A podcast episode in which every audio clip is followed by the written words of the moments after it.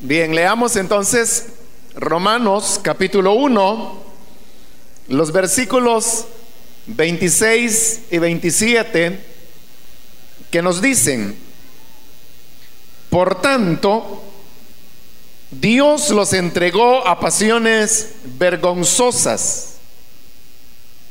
En efecto, las mujeres cambiaron las relaciones naturales por las que van contra la naturaleza.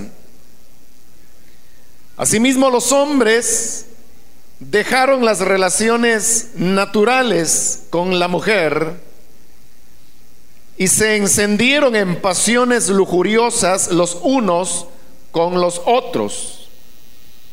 Hombres con hombres cometieron actos indecentes y en sí mismos recibieron el castigo que merecía su perversión. Solamente eso leemos, pueden tomar sus asientos, por favor. Al recibir la invitación para venir a este culto juvenil, habrán escuchado que el tema es iglesia y homosexualidad. Y quizás es importante comenzar explicando qué es la homosexualidad, qué se entiende por ella. Se dice que una persona es homosexual cuando siente atracción por personas de su mismo sexo. Un hombre es homosexual cuando experimenta atracción sexual hacia otro hombre. Y una mujer es homosexual cuando experimenta atracción hacia otra mujer. Cuando la homosexualidad es femenina, recibe también el nombre de lesbianismo, debido a una historia griega antigua que hablaba acerca de una isla llamada Lesbia, donde solamente habitaban mujeres. Y precisamente porque no habían hombres, las mujeres de la isla de Lesbia tenían relaciones mujer con mujer. De ahí es donde se origina la expresión el lesbianismo. En el caso de los hombres se utiliza la expresión homosexual. Sin embargo, con la, influencia de la cultura estadounidense, que cada vez es más fuerte sobre nuestro país, se ha popularizado en los últimos años la expresión gay. Gay en realidad es una palabra en inglés que se utiliza para referirse a una persona homosexual, sea hombre o sea mujer. Aun cuando en inglés también existen las palabras equivalentes a homosexual y a lesbiana, es mucho más usual, mucho más coloquial la expresión gay. Y debido a esa transculturización que se está produciendo, debido a diversos factores que no es por hoy el tema mencionarlos, los jóvenes comienzan a hablar de un fulano que es gay y con eso quieren decir que es homosexual, o de una fulana que es gay y con lo que eso quieren decir es que es lesbiana. La gran pregunta tras esto es por qué el homosexual es homosexual y por qué la lesbiana es lesbiana. Y uno de los elementos que muchas veces es gravita ahí como una duda, una pregunta, es si las personas que son homosexuales nacen siendo homosexuales. Obviamente aquellos que han tratado de mostrar la homosexualidad o presentarla como algo completamente natural, han recurrido a argumentos tales como decir, por ejemplo, que el que es homosexual lo es porque tiene un desbalance hormonal. Y es cierto que un desbalance hormonal, el cual se da rarísima vez en las personas de manera natural, puede provocar que en la mujer comiencen a presentarse ciertos rasgos masculinos y puede provocar en el hombre que comiencen a presentarse ciertos rasgos o características femeninas. Pero eso no tiene nada que ver con la homosexualidad. Otros también han hablado que la homosexualidad es un elemento que depende de una carga genética. Que así como la persona, a, ninguno de nosotros se nos preguntó ni se nos dio a escoger si queríamos ser altos o bajos, si pelo liso o quebrado, si queríamos tener ojos negros o verdes, si queríamos la piel de color blanca o morena, no se nos preguntó, simplemente lo heredamos genéticamente. Entonces muchos dicen, la homosexualidad también está predeterminada genéticamente. Sin embargo, hasta el día de hoy, la verdad es que no se ha logrado identificar ningún alelo específico al cual se le pueda atribuir la homosexualidad. Recuerden que los alelos son aquellos eh, elementos que determinan que un gen sea dominante o recesivo, pero no, no se ha logrado identificar, por lo tanto no hay una base científica para que se pueda decir el que es homosexual lo es por predeterminación genética, no hay base para establecer eso. Con el tema del genoma humano, que no me voy a poner a explicar qué es eso porque sería pues un poco largo, sobre todo si se quiere hacer sencillamente, pero para aquellos que, que saben lo que es el genoma humano, eh, el genoma humano comenzó a descifrarse hace ya varios años y también ya se completó el, desciframiento de todo el genoma humano, que en otras palabras sería el código genético que hace que un ser que viva llegue a convertirse en un ser humano. En una publicación se dijo que se había encontrado el factor genético en en el desarrollo del genoma humano que era el causante de la homosexualidad. Y eso se publicitó mucho porque, claro, es una noticia que llamaba mucho la atención porque eso podría explicar por qué el homosexual es homosexual.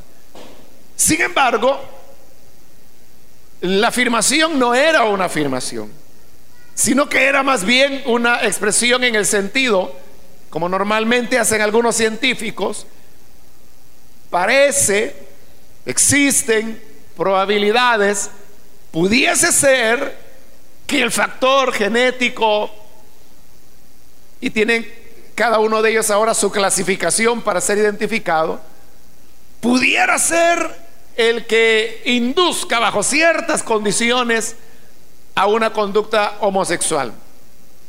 Pero todo lo dejan en el campo de la probabilidad, de las posibilidades.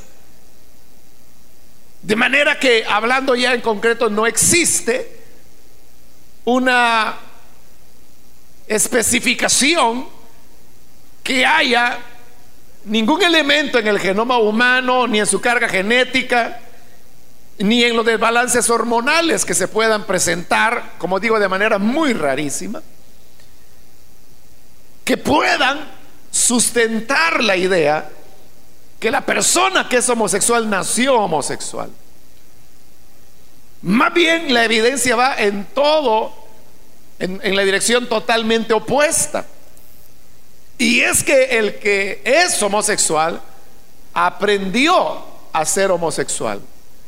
Ahora, hay dos elementos que nosotros podemos tomar como base para saber definitivamente que la homosexualidad no viene determinada por ningún elemento natural. El primero de ellos lo podemos ver claramente en los versículos 26 y 27 que hemos leído, donde claramente se está hablando de la homosexualidad tanto femenina como masculina. Y en ambos casos, por ejemplo en el versículo 26, dice que las mujeres cambiaron las relaciones naturales por las que van contra la naturaleza. Ahí se está afirmando claramente que las prácticas homosexuales no obedecen a causas naturales, como se quiere presentar, sino que al contrario, el lesbianismo es una práctica que dice que va contra la naturaleza. Pero lo mismo sucede con la homosexualidad masculina, porque en el versículo 27 Dice, asimismo, los hombres dejaron las relaciones naturales con la mujer. Entonces la carga genética que el hombre tiene, su carga hormonal, su carga que viene ya predeterminada por el genoma humano, todo lleva a que el hombre su relación natural, natural, sea con la mujer. Pero dice que dejando esa relación natural, se encendieron en pasiones lujuriosas, unos con los otros, hombres con hombres, cometiendo actos indecentes. La enseñanza clara entonces de la palabra de Dios es que La homosexualidad no se debe a factores naturales. La homosexualidad, sea masculina o femenina, es una conducta con la cual no se nace. Es una inclinación con la cual no se nace y que no responde a elementos naturales.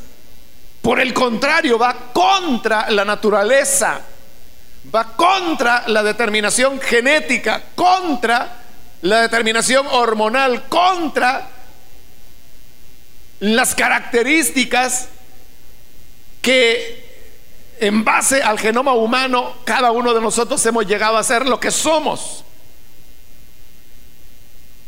Así que definitivamente nadie nace homosexual las personas aprenden a ser homosexuales. Dije que había dos razones. La primera la que acabo de mencionar, que la Biblia dice que la homosexualidad no responde a causas naturales, sino que por el contrario es ir contra naturaleza. La segunda razón es esta, que en las iglesias hay personas, hombres y mujeres, que en el pasado, antes de conocer a Jesús, llevaron una vida de homosexualidad. Pero con su conversión abandonaron la conducta homosexual, es decir, la conducta que es contra naturaleza, para comenzar a llevar una conducta heterosexual. Es decir, conforme a la naturaleza que Dios nos ha dado.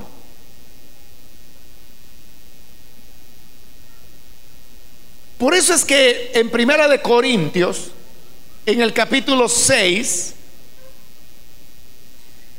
Pablo hace una mención de lo que eran los corintios antes de llegar a la conversión. Y entre las menciones que él hace de lo que eran antes, menciona que algunos de ellos eran sodomitas, que es una expresión para referirse a la homosexualidad. Pero dice 1 de Corintios 6, 9, ¿no saben que los malvados no heredarán el reino de Dios? No se dejen engañar.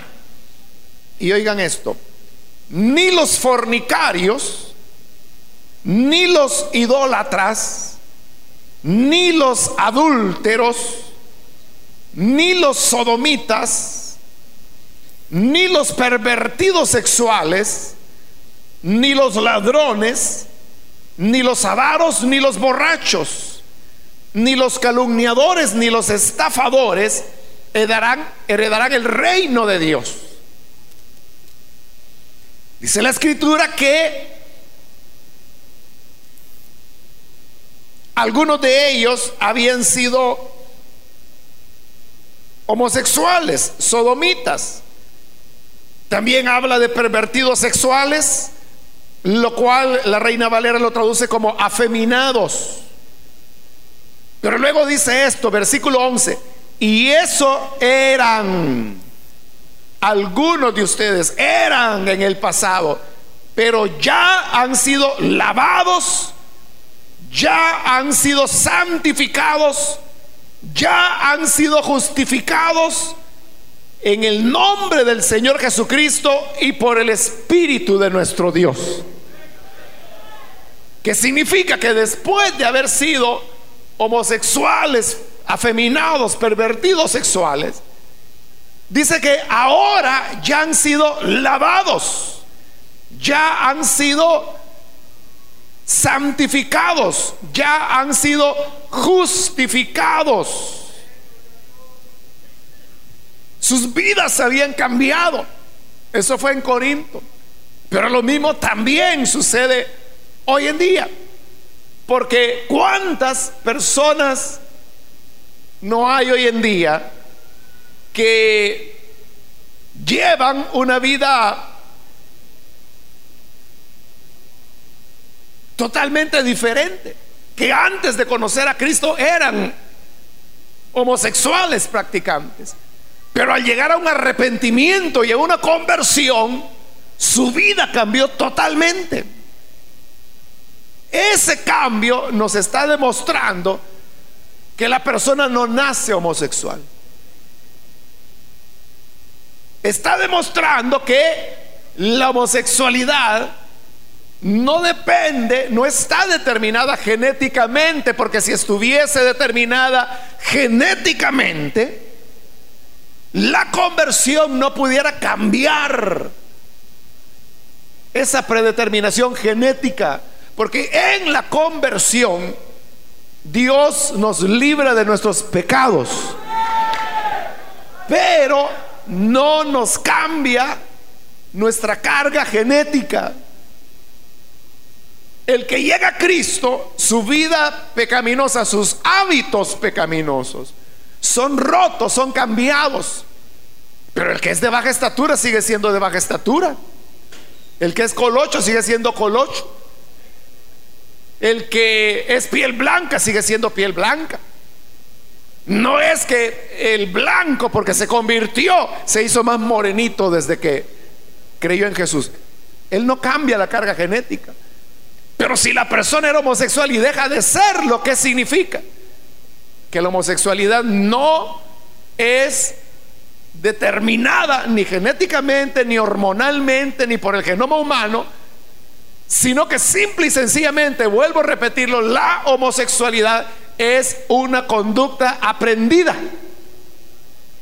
No es natural. Y lo hemos demostrado por esas dos vías. Ahora, como hemos dicho que la homosexualidad es aprendida, es una conducta que se aprende. ¿Cómo se aprende? Hay personas que aprendieron una conducta homosexual como resultado de abuso sexual. Muchos niños o jovencitos que fueron abusados sexualmente aprenden las conductas homosexuales. porque el abuso no saben, sobre todo si no reciben una ayuda, no saben manejarlo en su vida y entonces creen, sobre todo pues por creencias tontas culturales que se mueven en, nuestro medio, que ya el muchacho o el niño perdió la hombría y que hoy es un homosexual solo porque fue abusado. Esa es una forma como las personas aprenden la homosexualidad. Otra manera es que toda persona, oigan esto, toda persona en la adolescencia, la adolescencia más o menos va entre los 13 a los 19 años de edad aproximadamente. Pero esa es una edad en la cual el ser humano define muchos elementos de su vida. Entre esos elementos está la definición de su sexualidad. Porque el joven, la señorita, está en una etapa donde quiere conocerse a sí mismo, quiere aprender la forma de relacionarse con otras personas. Y es bastante normal, más normal de lo que normalmente se cree, que en la adolescencia exista algún tipo de confusión acerca de la identidad sexual o tal vez alguna duda. Y puede ser que una señorita diga, a, mí me gustan los muchachos, pero también tengo unas compañeras que yo las veo bonitas y yo creo que me gustan igual ellas que ellos.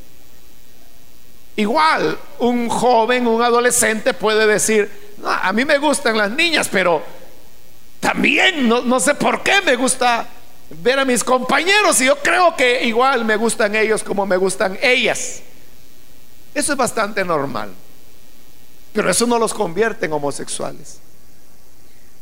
¿Qué es lo que los convierte en homosexuales? Como es una conducta que se aprende, ellos aprenden la conducta homosexual cuando llevados por esa atracción, que en realidad es pasajera, o sea, puede durar uno o dos años, pero es pasajera. Llevados por la curiosidad y sobre todo si se presentan las condiciones, las circunstancias para que esa atracción pueda pasar algún tipo de trato, contacto. Y si es ya una expresión homosexual, lo que ocurre es que toda expresión sexual es gratificante, sea hetero o sea homosexual. Entonces, esta persona que siente esa atracción que como digo es bastante normal, pero al tener algún tipo de contacto homosexual, como es un contacto, un contacto de tipo sexual, le gratifica. Y obviamente le agrada, pero igual le hubiera agradado si esa experiencia primera hubiera sido heterosexual. Pero como no la ha tenido, él piensa que lo que le agrada y le gratifica es la experiencia homosexual. Como le gratificó, la vuelve a buscar y vuelve a sentir gratificación. Y la busca de nuevo y vuelve a ser gratificado. Y el problema con las conductas o los hábitos sexuales es que precisamente por ser tan gratificantes, se arraigan rápidamente en la vida de la persona. Entonces llega el momento en que la persona en muy poco tiempo dice, yo soy homosexual, o soy gay, o la niña dice, yo soy lesbiana, y no lo es, está aprendiendo a hacerlo. Pero claro, como ya se le metió esa idea, y además de eso, la fama comienza a ser conocida en su vecindario, entre sus amigos, amigas, en la escuela, en el colegio, entonces todo, todo el mundo comienza a configurársele como que si fuera homosexual. Y esa persona habrá de seguir por ese camino hasta que llegará un momento en que cuando ella tenga 20, 30 años, mirará hacia atrás y dirá, si es que yo me acuerdo que desde que tengo uso de razón, dirá el muchacho, a mí ya me gustaban los hombres. O ya la mujer de 30 años dirá, si es que yo me acuerdo que desde que pienso ya me gustaban las niñas. Pero ahí está interpretando mal las cosas, porque no está teniendo en cuenta el proceso del cual estoy hablando. La homosexualidad es una conducta pecaminosa aprendida. ¿Por qué pecaminosa? Porque la Biblia lo dice claramente.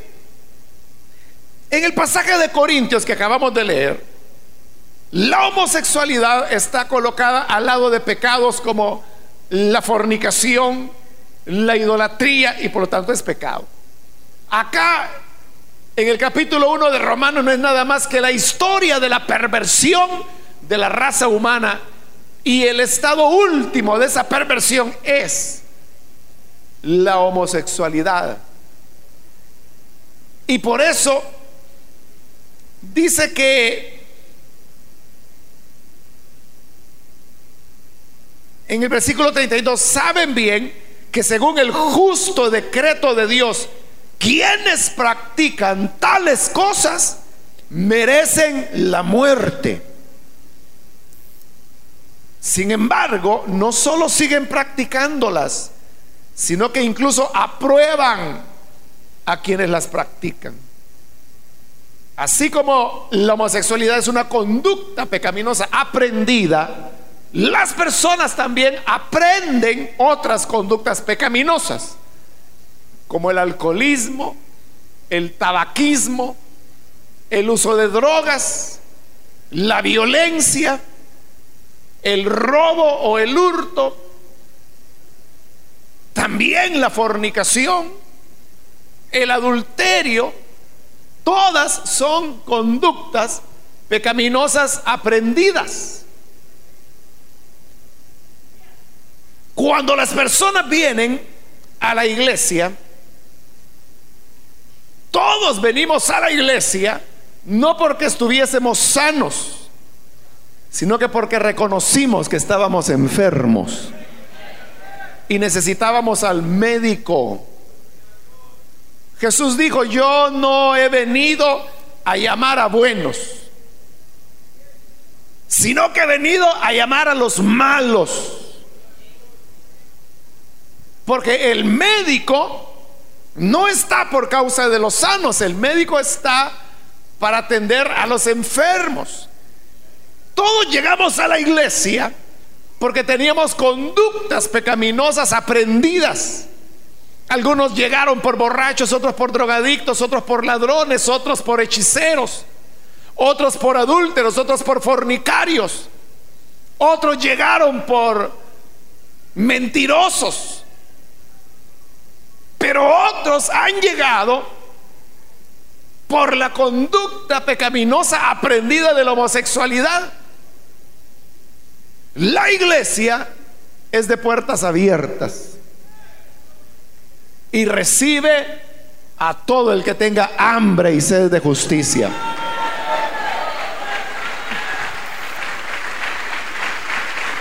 Y no hay diferencia. Por eso es que la iglesia no discrimina al homosexual por serlo, igual que no discrimina al borracho por serlo. Claro, la iglesia no aprueba el alcoholismo, pero precisamente porque no lo aprueba, recibe a cualquier alcohólico o alcohólica que venga. Y nadie dice, ah, allá viene el bolo. Miren, ahí se sentó la bola. Nadie dice eso.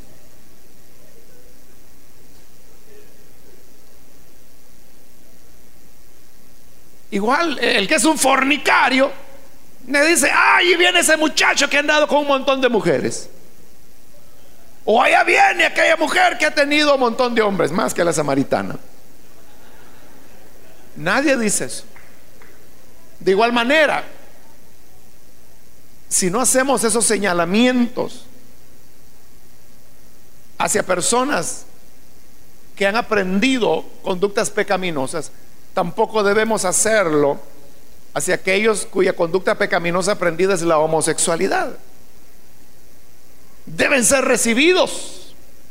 No se les rechaza por su condición. Porque ¿cómo podrán tener una esperanza de vida diferente si no solamente en Cristo nuestro Salvador?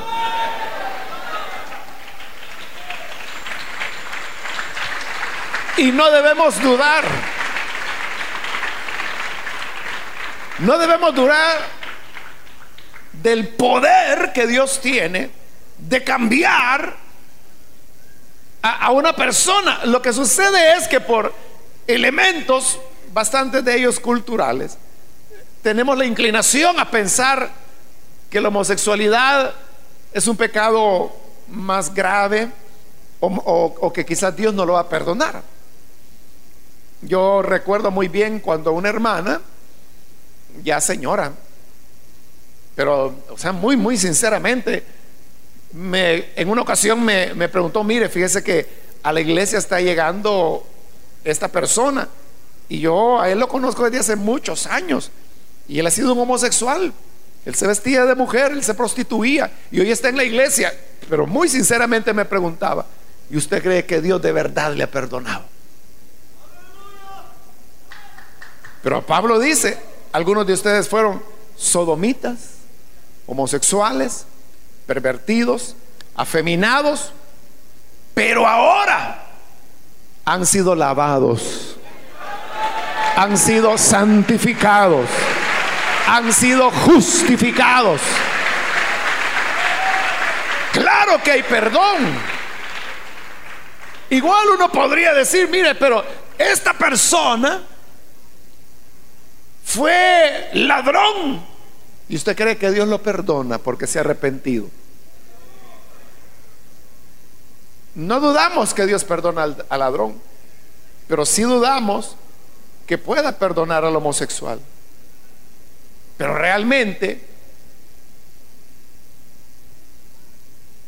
no hay un límite para el poder salvador de Dios.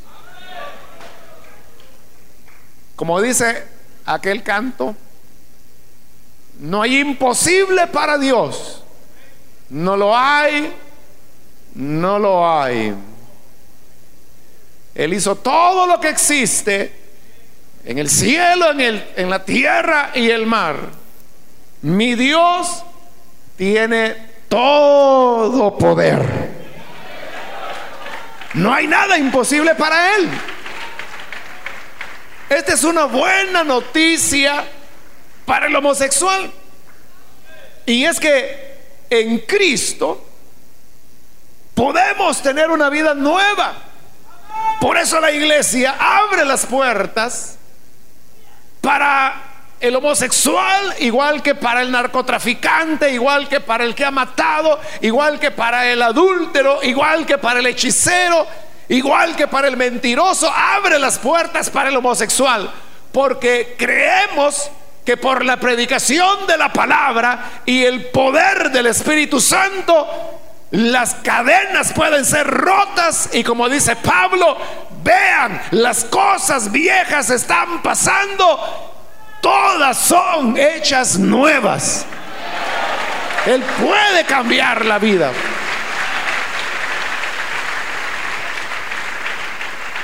hay libertad en Cristo. La vida del homosexual no es una vida alegre.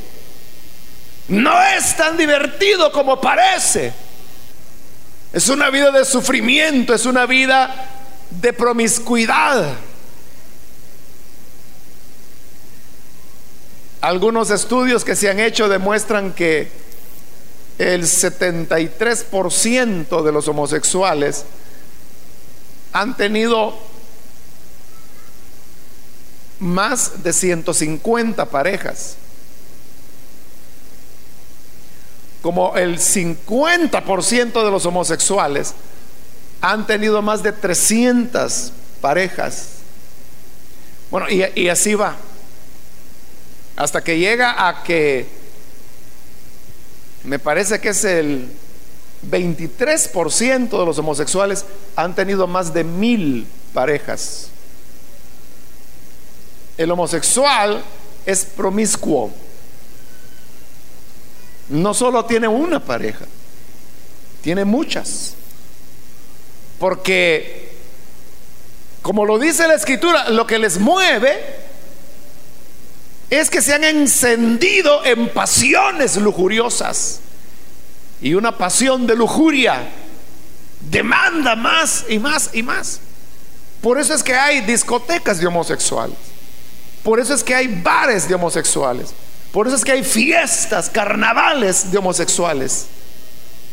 No porque les guste bailar, no porque les guste tomar, lo hacen pero más, porque son lugares de encuentro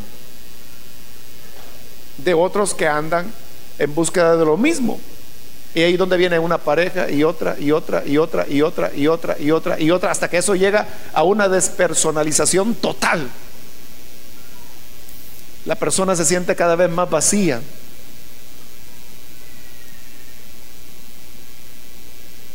Y eso es doloroso. Pero Cristo ha venido precisamente para salvar lo que se había perdido.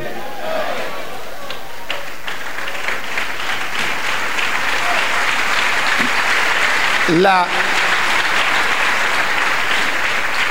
la conversión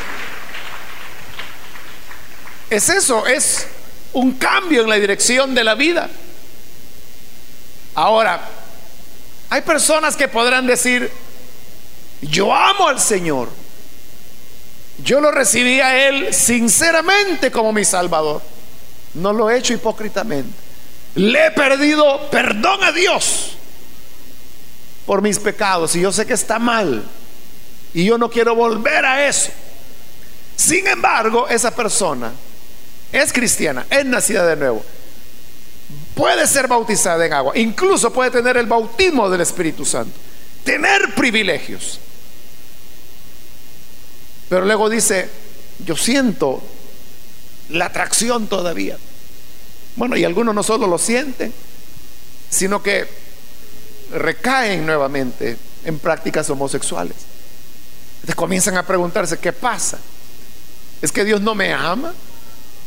¿O es que tienen la verdad aquellos que dicen que yo nací homosexual y que nunca voy a poder cambiar? que mis genes me llevan a ser homosexual. Algunos hasta han tratado de buscar en el tamaño de los hemisferios cerebrales una explicación al tema de la homosexualidad y, e igual el resultado es nulo. No hay una base fisiológica. Estas personas se preguntan, ¿por qué? ¿Por qué yo no puedo salir? La respuesta es que la conversión es necesaria es necesaria. Difícilmente, muy difícilmente, una persona podrá salir de la homosexualidad sin la ayuda de Dios, sin tener un auténtico arrepentimiento. Pero estoy hablando de aquellos que se han arrepentido auténticamente y siguen teniendo luchas con el tema de la homosexualidad. ¿Por qué? Porque lo que ha ocurrido es que la persona ya tiene su vida estructurada como un homosexual. Sus amistades son homosexuales. Se mueven ambientes homosexuales. Sus horarios son nocturnos. Está acostumbrado acostarse a las 3, 4 de la mañana y levantarse a las 10, 11 de la mañana.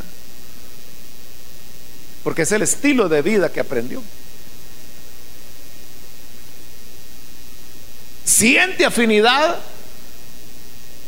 con otros homosexuales y puede estar dentro de la iglesia, pero dentro de la iglesia quizá conoce a otras personas que tienen el mismo tipo de lucha, con ellos se acerca. Porque dice, bueno, los dos tenemos la misma lucha, nos vamos a ayudar. Al principio, la intención puede ser buena.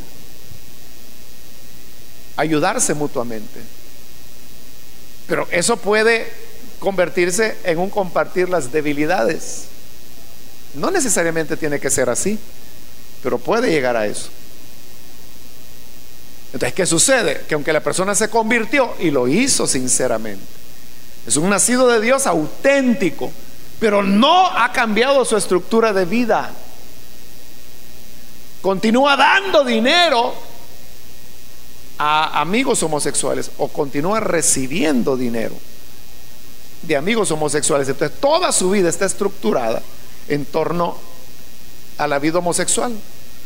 La persona no debe contentarse con una conversión, sino que a esa conversión debe continuar una reestructuración de su vida. ¿Y cómo se reestructura la vida? Bueno, que si es un hombre homosexual o, lo fue, pero ahora Cristo le ha salvado y acostumbraba solo relacionarse con hombres, esa estructura, ese elemento de la vida hay que cambiarlo. Y hay que comenzar a buscar acercamientos femeninos. Pero si dicen, no, si es que a mí no me gusta tener amigas, me gustan amigos, pues es ya tiempo de cambiar. Y comenzar a tener amistades femeninas. Las amistades femeninas normalmente son mucho más nobles que las masculinas. Son más perseverantes, son más fieles, son menos caprichosas. Pero el solo homosexual necesita descubrirlo, redistribuir su tiempo, los lugares que frecuenta. Algunas veces es hasta necesario cambiar de trabajo, porque el homosexual no tiene muchas opciones de empleo. Por eso es que hay mucho homosexual que se prostituye. Porque ¿cómo hace para ganar dinero? ¿Cómo hace para vivir? Muy pocos logran poner una, un negocio como una floristería o un salón de belleza hay, homosexuales que eh, estudian cosmetología y son muy buenos para eso. O son diseñadores de ropa, son costureros, sastres, decoradores, algunos son artistas. Esos son los campos en los que un homosexual puede desempeñarse laboralmente. Pero son los campos precisamente donde hay otros homosexuales. Por eso, la reestructuración de la vida incluso puede implicar un cambio de trabajo, a un ambiente laboral diferente, romper con las amistades que se tienen para buscar amistades cristianas, no relacionadas con una vida pasada de homosexualidad. Cuando se reestructura la vida, lo cual no es fácil, Muchas veces se necesita de un asesoramiento espiritual para poder lograr esa reestructuración. Pero cuando eso se logra, es cuando la persona logra finalmente superar sus cadenas. Es que es lo mismo que si alguien fuera adúltero y llega a Cristo y tiene una auténtica conversión, pero continúa reuniéndose con adúlteros y trabaja en un lugar donde todos son adúlteros. El que menos tiene cuatro mujeres. Y de eso hablan todo el día. ¿Qué va a pasar con esa persona? Seguir adulterando. Esa persona tiene que reestructurar su vida. Igual tiene que reestructurarla el alcohólico, igual tiene que reestructurarla el que es esclavo del tabaco, igual tiene que reestructurarla el que lleva una vida homosexual. Si no la reestructura, ¿qué va a pasar? Su conversión al Señor será sincera, pero recaerá en la homosexualidad. Le va a doler, se va a arrepentir, se va a reconciliar. Pero las semanas habrá caído de nuevo. Volverá a reconciliarse. Y llorará y le dirá, Señor, esta es la última vez. Pero volverá a caer. Y continuará cayendo y recayendo y recayendo hasta que llegue un momento en que diga, no, yo no tengo remedio, ya nací así. Bien me dijeron que el que es homosexual siempre lo será. Es mentira del diablo. Lo que se necesita es tener un cambio, reestructurar la vida. Y cuando la vida se reestructura, entonces se llega a una auténtica liberación. Si tú estás viviendo alguna situación en la cual fuiste víctima de abuso o aprendiste alguna conducta, porque has aprendido una conducta homosexual de otros homosexuales, o circunstancias de la vida te llevaron a eso. Hoy en día ustedes saben que la homosexualidad se trata de presentar de la manera más natural.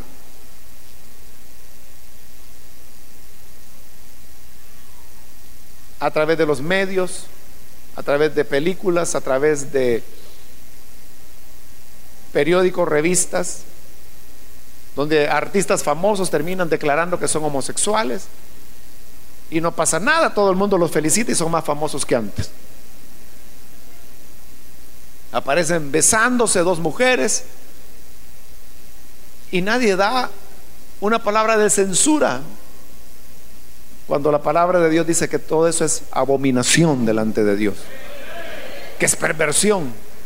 Pero nadie dice nada. Entonces, ¿qué sucede? Que el joven va creciendo con la idea que es, igual, es lo mismo. A aquel le gustan las mujeres, pero a este le gustan los hombres. Punto. Pero no. No es así. a todo esto, Cristo es la esperanza. Él es la salida. Él es la respuesta. Él te ama y Él quiere libertarte para siempre. Vamos a orar, vamos a cerrar nuestros ojos.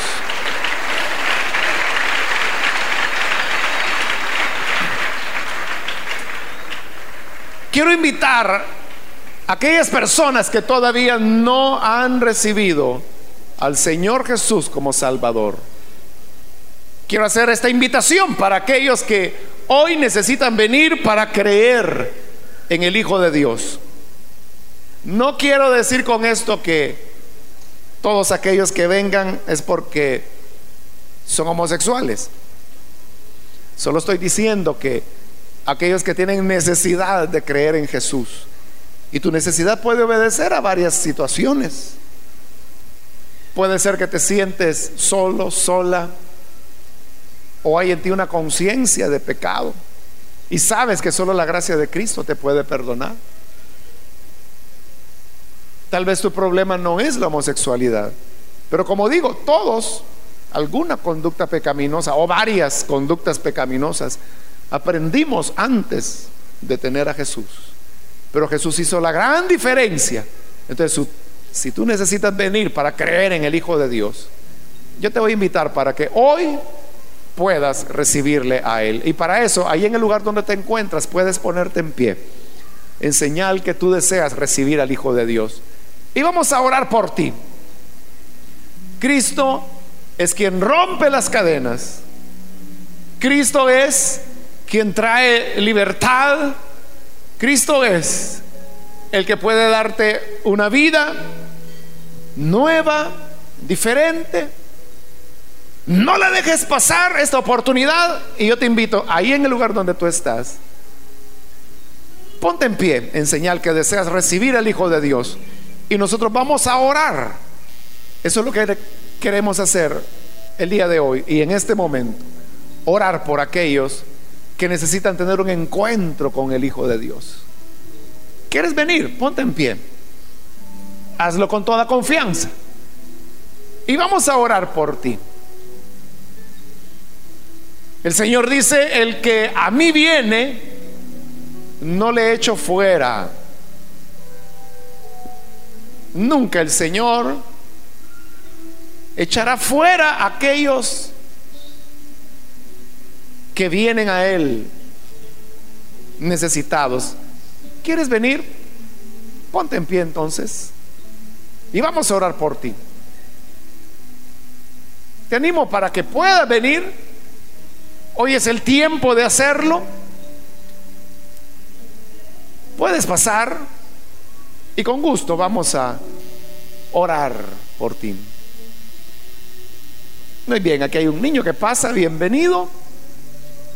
Qué bueno que está dando el ejemplo, por eso dijo el Señor, que el que no se haga como un niño, no puede entrar en el reino de los cielos. Tú también te puedes hacer un niño y venir con esta sencillez a recibir al Hijo de Dios. Ponte en pie y ven, vamos a orar. Muy bien, aquí hay un jovencito, bienvenido también, Dios te bendiga. Alguien más que necesita pasar. Ahí atrás hay otra persona, bienvenida, Dios te bendiga. Alguien más que necesita venir para creer en el buen Salvador. Ponte en pie y acércate. Muy bien, aquí hay otro jovencito, bienvenido, Dios te bendiga. De este lado hay un muchacho, bienvenido también. Alguien más que necesita pasar, ven. Ven con toda confianza y vamos a orar. Es el momento para hacerlo. Ponte en pie y ven. Muy bien, aquí hay dos jovencitos más que pasan. Bienvenidos. De este lado hay otro muchacho, bienvenido. Dios te bendiga. Ahí atrás hay otro joven, bienvenido. De este lado hay una señorita, bienvenida. Dios te bendiga, hermano. Alguien más que necesita venir para creer en el Hijo de Dios. Puedes pasar. Hoy es tu momento para hacerlo. Muy bien, aquí hay otra persona. Bienvenida. Alguien más que necesita venir. Muy bien, de este lado hay otra persona. Bienvenida. Dios te bendiga.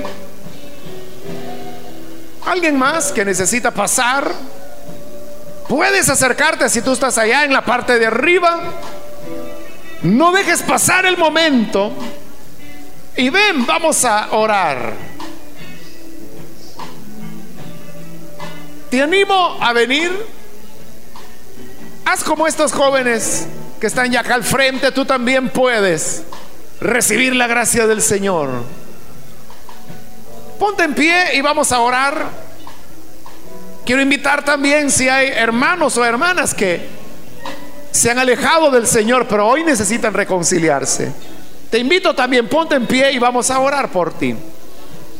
Cualquier muchacho, muchacha que se ha alejado del Señor, pero hoy tú necesitas rededicar tu vida al Hijo de Dios, te invito, ven, ven, vamos a orar, reconcíliate, pasa, ven aquí al frente y vamos a orar.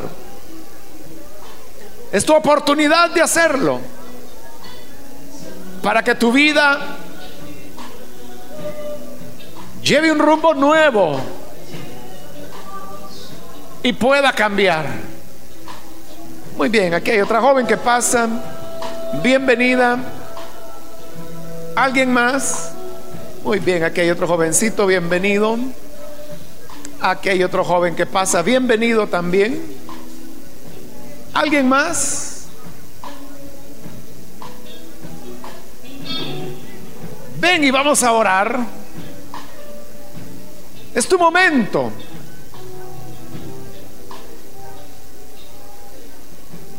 Muy bien, aquí hay otra persona. Bienvenido también. ¿Alguien más? Voy a finalizar la invitación, pero no la dejes pasar Puedes venir hoy para recibir al Hijo de Dios.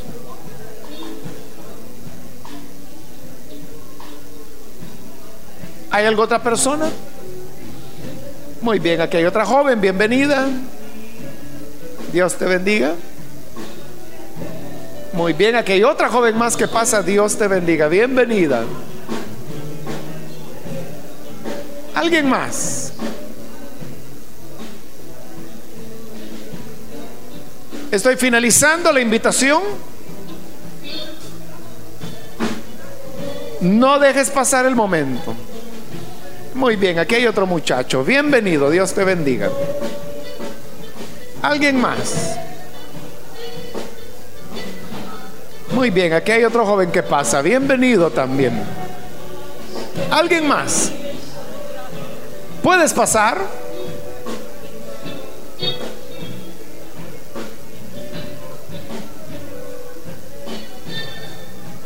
Ya es la última invitación que he hecho.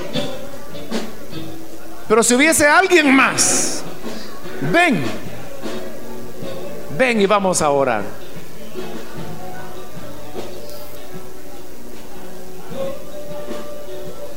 Muy bien, aquí hay otra persona. Bienvenido.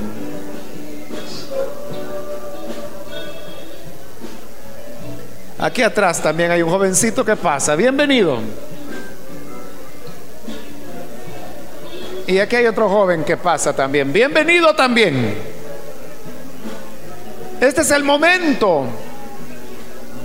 Es el día adecuado. La hora de salvación.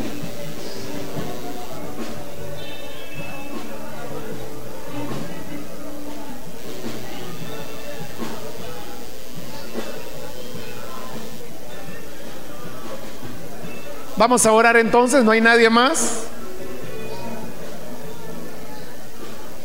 Bien, aquí hay otro joven más que pasa. Bienvenido.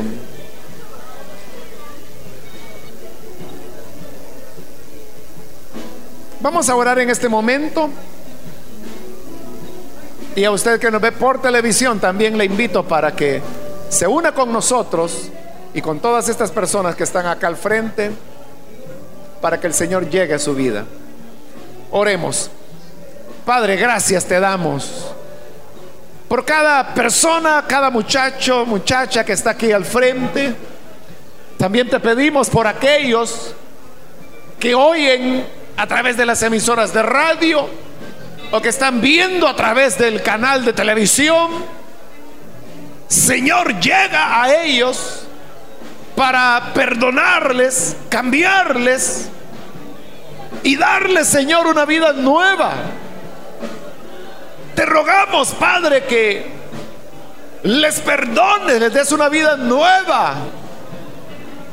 Libértales. Dale, Señor, el milagro del nuevo nacimiento. Y así como tu palabra dice que esto éramos en el pasado, pero ahora hemos sido lavados santificados, justificados. Tu sangre preciosa ahora les limpia y les justifica. Dales, Padre de Gloria, una vida nueva.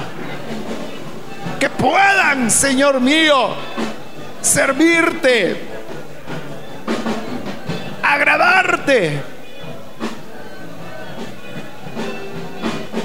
y que sus vidas estén consagradas a ti. Y aquellos que ya están dentro de la fe, que podamos todos reestructurar nuestra vida para llegar a ser tal y como tú deseas que seamos, más cercanos a la imagen de tu Hijo Jesucristo.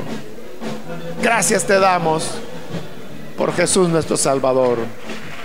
Amén.